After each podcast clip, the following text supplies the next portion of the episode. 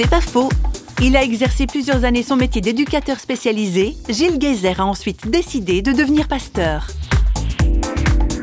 Ce que je vois, c'est qu'en en tant qu'éducateur, on peut changer un comportement. On, on peut poser des objectifs, on dit voilà, bah, dans un an, on aimerait bien que telle et telle personne sache euh, faire ça ou pas, puis c'est dans le comportement. Et ça s'apprend. Mais en fait, le comportement, on se rend compte que c'est que la surface de, de l'iceberg. On peut avoir un très bon comportement, être très poli, puis avoir le cœur qui est juste plein de rancune.